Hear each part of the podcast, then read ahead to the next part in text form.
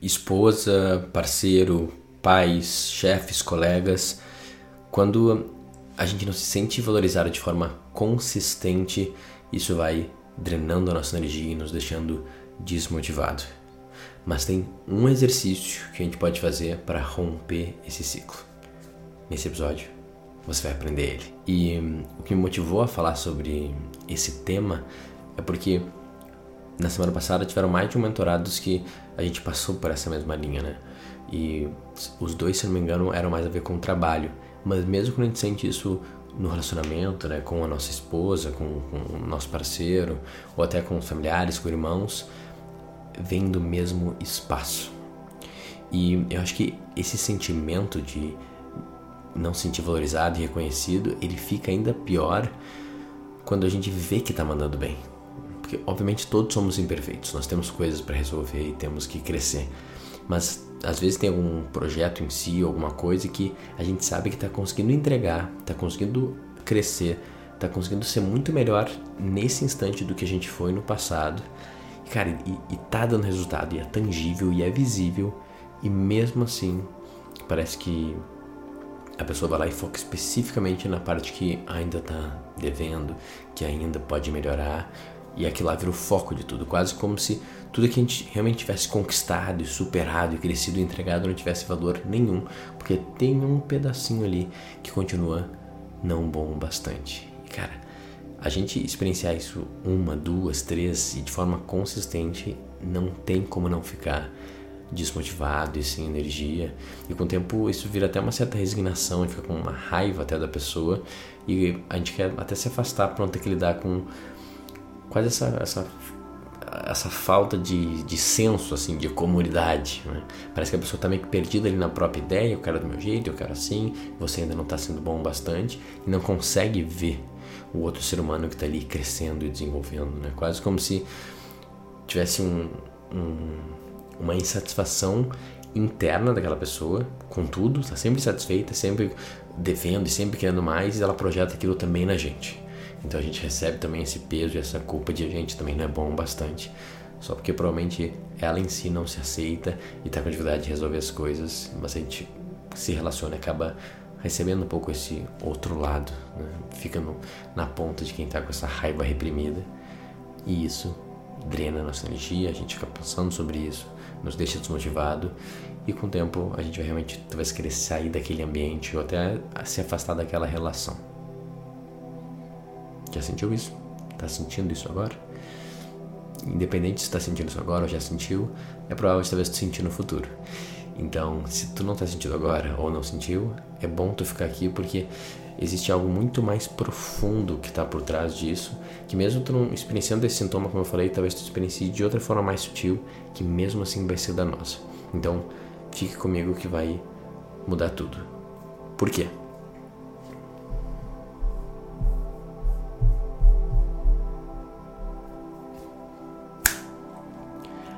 Aquilo que você deseja, você se torna escravo a isso. É mais ou menos essa uma das primeiras frases da abertura do Enchiridion, né? o manual de Epiteto. Epiteto foi um, um histórico escravo e então ele tem autoridade para falar sobre escravidão. E é legal que mesmo ele sendo escravo, ele não se sentia um escravo, ele se sentia livre. Por quê? Por conta dessa ideia, que ele falou que escraviza de verdade muito mais que um espaço aqui, uma corrente, é o que eu valorizo e o que eu desejo. E dependendo de onde eu boto isso, eu vou me tornar escravo aquilo e vou perder todo o meu poder e o meu valor. Tudo isso que a gente está falando aqui é sobre essa frase e é sobre o seguinte conceito: a autoridade interna versus a autoridade externa. No meio do caminho a gente se perdeu aqui, a gente apagou a interna e supervalorizou só a externa. E isso parece normal, é assim que todo mundo opera, parece que faz sentido, mas no final é uma baita de uma armadilha. E, e se a gente continuar nesse espaço, continuar fazendo isso, não vai ter nada que resolva, porque o problema é bem mais embaixo. Para a gente entender como que a gente acaba com a nossa autoridade interna e fica só com a autoridade externa, a gente tem que pensar na raiz de tudo isso. Qual que é a fonte? E a fonte quase sempre vai ser a nossa infância. Quando a gente para para pensar sobre o sistema escolar, como funciona uma escola, mas também como funciona a educação normal, assim, dos pais, né? Mas mais ainda a escola, ela tem meio que um objetivo principal. E é difícil a gente olhar com essa frieza e reconhecer esse objetivo porque a gente gosta de romantizar as coisas, né? Então, a gente gostaria de falar que a educação, seja em casa, né? A disciplinação, né? Disciplinar alguém. Uh, disciplinação não existe. Corta essa parte. Disciplinar alguém ou educar alguém, a gente gostaria que fosse sobre ah, eu estou desenvolvendo, estou dando os recursos para a pessoa, né, para a criança conseguir florescer. Poderia ser isso, né? No caso, é assim que eu faço, né? eu tento fazer. Mas na prática, a educação padrão, seja numa escola, seja dentro de casa, ela tem um objetivo bem simples, que é o quê? A busca pela cooperação e pela obediência. Então, quando a gente pergunta, a gente encontra alguém na rua e fala assim: Ah, mas é, é um bom menino, uma boa menina, né? ele, é, ele é bom, é bem comportado. O que a gente quer dizer? Ele é obediente? O, o que mede o sucesso de uma criança é o quão obediente ela é ao que os adultos estão pedindo dela. Esse, sem sombra de dúvida, é o primeiro critério. E cara, faz sentido esse é o critério, porque quando a criança é obediente, ela não pula um precipício, ela não enfia um garfo na tomada, ela não toca fogo na casa, né? Ela não sabe lidar com o mundo. Ela não pega a chave do carro e sai dirigindo, atropelando as pessoas. Então, como ela é incapaz e, e o mundo é perigoso, primeiro obedece. Depois a gente vê o resto das coisas. É uma medida meio de segurança, então faz sentido. Porém, como a gente quer uma obediência, né, talvez meio demais e foca muito no controle, a gente tem que fazer um processo que é bem oneroso, né? A escola demora muitos anos por isso. E em casa também a gente está constantemente um, fazendo o exercício da criança se auto-violar para conseguir botar todo o valor dela no externo.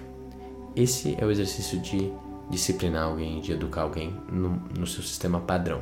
É como se a gente entrasse dentro da psique, a gente sequestrasse o rei que estivesse dentro daquele trono lá, a soberania, a liberdade, o poder e a autoridade, e a gente tirasse e falasse: ele não está mais aí dentro, mas ele está aqui, ó, tá comigo, está ali. Deixa eu distribuir entre essas pessoas aqui. O rei não está mais no castelo. O que eu quero dizer é: você não é soberano, você não é livre, você não é sua própria autoridade. E isso me dá um senso de controle, porque daí agora eu posso ser a autoridade da criança. E de novo, não confunda com responsabilidade o pai sempre é responsável pelo filho, né? Até tal idade, na realidade, né?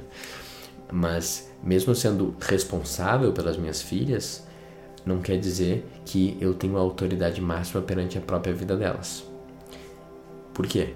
Porque elas são seres individuais e só elas são sua própria autoridade. Se eu fizer o trabalho completo de tirar a autoridade, não sobrar nada lá e falar que a autoridade toda sou eu, o que, que vai acontecer? Ela vai crescer para um adulto que está constantemente buscando essa validação externa e, e nunca está satisfeito. E como que a gente faz isso? É muito simples. A criança vai ficar feliz ou triste se eu deixar. E quando eu estou feliz ou triste, ela que fica feliz ou triste também. Então, o que, que a criança vai ficar feliz? Quando eu falar que ela pode ficar feliz. Quando? Arrumou a cama? Boa, você é uma boa menina, papai fica feliz. Tirou uma boa nota? Você é uma boa menina, papai fica feliz. Tá fazendo o seu, seu, seu dever de casa? Você é uma boa menina, papai ficou feliz. O que ela está aprendendo? Quando o papai está feliz, eu defino o que é felicidade, eu defino o que é correto, eu defino o que é certo, ela pode ficar feliz. Agora, se ela fez alguma coisa que foi vista como errada, né? Tipo, cheguei em casa e tava uma parede toda riscada. Ou teve um dever de casa que ela não entregou, ela foi mal numa prova, eu falo, muito feio. Que feio que você fez. Papai não tá feliz, ou o professor não tá feliz. Muito feio, tô decepcionado com você. Então, olha que legal, o ponto principal que fica para essa criança não tem mais a ver com a sua bússola interna e o que, que ela valoriza e o que, que é importante. Tem a ver com o que outra pessoa está falando que é importante. Então, ela pode não ter entregado um dever de casa, porque a gente pede dever de casa de um dia para o outro, né? Uma insanidade na escola, né? A gente sabe já na Dinamarca não tem dever de casa. Não vou nem entrar na, na doideira que é o dever de casa. E daí, naquele momento, a criança descobriu uma coisa nova no jardim. Ela descobriu uma, uma flor ou um bichinho e ela ficou horas encantada no mundo da fantasia vendo aquela joaninha. E chegou na hora que não fazendo o dever de casa. Ela seguiu a sua verdade e ela não entregou o que foi pedido para ela que alguém definiu que era o mais importante. Ela viveu a sua verdade, ela estava na sua vocação, ela estava alinhada, mas o que, que ela aprende? Que está errado. Está errado viver a sua verdade, está errado seguir o seu coração. Sabe o que você tem que fazer? O que eu mandar. E é isso que fica constantemente a, a, o disciplinar e a escola, né? Só faz o que eu mandar. Ah, mas o que, que eu quero fazer? O que me chama? Não importa, criança não quer nada. Já ouviu essa fala? Só que se a gente for isso até o. Né, passando o limite, que é o que a gente faz, qual é o resultado disso? A gente tem uma criança que não tem senso de si. E daí, mesmo com 25, 35, 55 anos de idade, ela ainda está falando, tá, o que, que eu faço agora? Me digam o que fazer. Sempre buscando por algo que vai dar validação. E daí eu vou botar isso em, em figuras de autoridade, então vai ser chefes, professores, eventualmente colegas também, ou pai e mãe, até a vida inteira eu com 40 anos de idade ainda preocupado com o que pai e mamãe acham de mim. Ou em, em, em coisas que representam isso. Então, por exemplo, um carro ou uma casa que tem muito valor, ela prova que eu tenho valor. Não é muito sobre se aquilo está conectado comigo e eu quero aquele objeto. Não, é um objeto que ele mostra o meu valor. Então eu quero esse carro, eu quero essa casa. Pô, se tiver gente falando que eu tenho valor, tipo um certificado, um MBA, uma pós, então eu quero isso, porque daí agora tá vendo? Eles estão dizendo que eu tenho valor. Eu estou ganhando as estrelinhas. Eu estou falando, você é um bom menino, você é estudioso. Isso todo mundo diz que tem valor. Ó, essa certificação tem valor, então vai atrás. E daí tu fala, tá, mas é isso que você quer, é isso que te faz feliz, e daí a gente está tão condicionado, tipo, adestrado que nem um cachorro, né? Que a gente realmente acha que isso que nos faz feliz. Fala assim, sim, claro, tipo, pô, eu me sinto mais seguro tendo esse MBA. Não, beleza, cara, mas tu ama esse assunto? Para querer se aprofundar nele por mais dois anos? Ah, tipo, é o que eu uso no meu trabalho, assim, vai ficar melhor no meu currículo. Mas por que, cara, tá fazendo? Sei lá, tipo, é, é o que eu tenho que fazer, né? Tipo, esse é o caminho, né? Eu falo, tá, mas o que que tu quer do fundo do teu coração? Eu falo assim, é, como que eu quero? Não sei, é isso que eu quero. Não sei o que eu quero. O que que acende a tua alma e te leva para um lugar que tu é assim, ó, movido com toda a força? Não, não sou movido. Sei lá, eu faço, eu não, eu não sei. E daí as pessoas, quando eu pergunto, mano, o que que te chama, qual é a tua vocação, e não sabem o que que isso quer dizer. Quer dizer, cara, o rei tá muito longe está tão desconectado da autoridade interna que é uma falta de conhecimento que parece que não existe. É com a sensação assim, cara, Adriano, tu tá falando uma língua que eu não tô entendendo, mano. Tipo, como assim, o que que eu quero lá no fundo? Eu sei lá o que eu quero lá no fundo. Isso me parece fazer mais sentido, é mais lógico. A gente usa essa falácia da lógica para não resolver o problema principal, que é o quê? Eu preciso do meu rei interno, entendeu? Eu preciso ter soberania da minha vida. Só que é tão potente o adestramento e o condicionamento, né? A escola é 12 anos, depois o cara faz faculdade e aumenta esse negócio. E os pais, né? Na sua melhor intenção, traumatizam a criança falando o que importa é o que eu digo, não quero saber o que você quer. Eu às vezes falo isso, né? E daí a criança fica muito desconectada de si. Importante, precisa ser assim a educação? Não precisa. Aqui eu realmente tento que não seja. Né? Deve ter disciplina positiva, comunicação não violenta, toda a antroposia, antroposofia e a Waldorf, né, a escola que minha, que minha filha vai também, ela tem toda a ideia que é, existe algo ali que é divino e aquilo a gente vai valorizar. E obviamente eu vou direcionar a criança e vou, vou explicar as regras, mas sempre falando, existe algo aí que é muito valoroso, que é quem você é. Eu consigo direcionar, impor limite e mostrar o mundo para uma criança desse espaço. Envolve muito mais trabalho, intenção e consciência e eu tenho que estar mais resolvido em relação a isso. Porque se eu sou um adulto que não tem o meu rei interno, e eu tô sempre falando, você tem que, tem que, tem que ganhar estrela, como que eu vou educar meu filho? Da mesma forma, tu entende? Porque eu não, eu não sei outro jeito. Ah, me falaram que tinha que fazer essas coisas, agora você vai ter que fazer também e fica numa cegueira, mano, numa, numa névoa, porque eu não consigo resolver nem para mim mesmo e eu propago esse ciclo vicioso pro meu filho. E daí a escola tradicional ela piora muito mais ainda, porque ela é campeã de só gerar obediência. Então uh, é um ciclo meio vicioso, assim, que tende com o tempo a piorar, a não ser que a gente vá fazendo o trabalho de, do filósofo e do autoconhecimento interno e também questionando todo o sistema de educação e o sistema de parentalidade.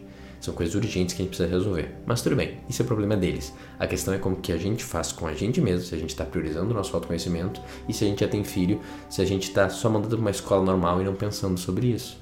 Se está educando falando, isso aqui é feio, eu fiquei chateado. E qual é o efeito que isso vai ter na criança? O que a criança tem a ver com o teu chateamento, mano? Tu entende? Ela precisa fazer as coisas porque isso traz harmonia e é o correto. Então minha filha vai lá, que deixa tudo bagunçado, fala assim, pô filho, eu fiquei muito chateado com você, por que, que você fez isso? Eu quase tropecei. Olha o que eu tô falando. O que importa é o meu sentimento, o que importa é eu que digo, não importa o seu valor, não importa o que você quer. É diferente de falar assim, filha, olha só, desse jeito, isso aqui é perigoso, fica desarmônico. Imagina se alguém tropeçar aqui. Será que não é melhor quando a gente acaba a brincadeira a gente recolher esse negócio? Vamos recolher agora então? Tá tudo bem. Tu entende? Eu reconheço que tem ali um ser com valor, ele está se descobrindo. E eu ainda sou firme nos limites, mas não usando a chantagem emocional de sequestro da sua autoridade interna. Só que eu só vou conseguir realmente fazer isso se eu já tiver. Só que eu só vou conseguir realmente fazer isso se eu tivesse resgatado o meu rei interno. E a gente faz na mesma medida. Então, enquanto eu tento fazer isso para minha filha, eu vou fazendo isso para mim mesmo. Porém, o resumo de toda essa, essa viagem aqui é que toda vez que a gente se sente não valorizado, não reconhecido, o que está acontecendo? É um sinal que a gente ainda não resgatou o nosso rei interno. E a gente ainda acha que o que importa é o que está do lado de fora. É o que alguém falar pra gente que tá bom, que foi legal. E isso é um condicionamento, é um adestramento que a gente de um trauma que a gente viu quando a gente era criança. Nunca vai ter fim isso. Eu sempre vou procurar outro objeto de validação e nunca vou estar satisfeito. Se todo dia eu buscar validação externa através de dinheiro, posses, elogios, reconhecimentos e status, eu vou ter um destino garantido: o sofrimento diário. Não existe outro destino. Por quê? Porque eu estou jogando o jogo errado, entendeu? Existe um erro fundamental que é a gente ficou míope sobre onde está o valor. Onde está o valor? Dentro. Quem que define se eu tenho valor? Eu. Tá, mas então tu não ouve os outros, tu não pega feedback do teu produto? É claro que eu pego, mas com neutralidade. Se eu fiz alguma coisa que não atingiu o resultado que eu queria, eu aprendo. Isso não quer dizer que eu sou um merda, tu entende? Ah, eu fui mal na prova, então eu sou um merda. Não, quer dizer que eu não entendi aquela matéria eu tenho valor mesmo assim. Por quê? Porque eu estou estudando de novo estou tentando de novo. Eu estou melhorando meu produto, estou prototipando ele. Tu entende? O meu valor não está no feedback das pessoas. O meu valor está em mim mesmo. E essa é a máxima que Epiteto fala. Nos meus pensamentos, nas minhas ações e nos meus desejos. Quando eu foco todo o meu valor só nisso, o rei volta para o castelo e eu tenho a soberania da minha vida. E quem está seguro de si e com paz consigo mesmo não precisa de absolutamente nada de ninguém. Não está normal a gente ficar se sentindo não valorizado, não reconhecido. Isso só está mostrando que nosso rei foi sequestrado e ele precisa urgentemente de um resgate. Muito bem, então vamos para o exercício que eu te prometi. A próxima vez que você sentir que não está sendo reconhecido e valorizado, eu quero que tu na hora tu só faça o espelhamento. Tu inverte e tu se pergunta: onde que eu nessa situação não me valorizei? E deixei chegar nessa situação onde eu fui vendo e não levantei a mão e não impus limite. Como que o crime que eu estou julgando eles ter cometido, que é não ter me valorizado, eu cometi talvez dez vezes mais. Reconhece como que na realidade você não está se valorizando. E eles estão só manifestando essa coisa interna.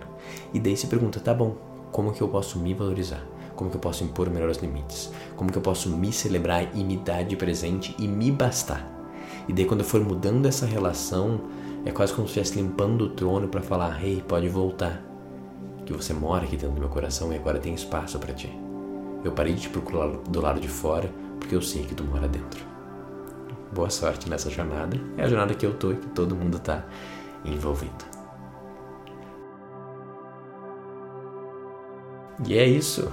Acabamos nosso episódio sobre quando a gente se sente desvalorizado, a diferença da autoridade interna versus externa. De novo, isso aqui fez sentido e tu acha que tem uma pessoa que sempre reclama disso, cara, manda esse episódio para ela, de repente pode ajudar e liberar anos de sofrimento dessa pessoa. Se tu te sente muito travado, muito cego, não tem a mínima ideia da tua visão, do teu propósito, cara, talvez só o exercício não basta, vai ajudar muito. mas faz sentido tu pegar uma ajuda, um profissional de coach, um psicólogo ou fazer uma mentoria individual comigo. Eu fechando as minhas vagas a cada trimestre e nesse instante eu ainda tenho acho que duas vagas. Então é um processo seletivo, eu tenho que entrevistar todo mundo, não é todo mundo que acha que está apto e que encaixa com o meu trabalho. Porém, se tu se sente conectado e acha que eu posso te ajudar, vai ser um prazer. Só vai no meu Instagram, arroba adriano__rhde e escreve mentoria. O formulário vai entrar automático e tu vai marcar uma entrevista de 20 minutos comigo para eu te conhecer melhor e ver se tem como eu te ajudar e se a minha mentoria é o melhor para ti nesse instante. Muito obrigado, tenha um ótimo resto do dia e até a próxima.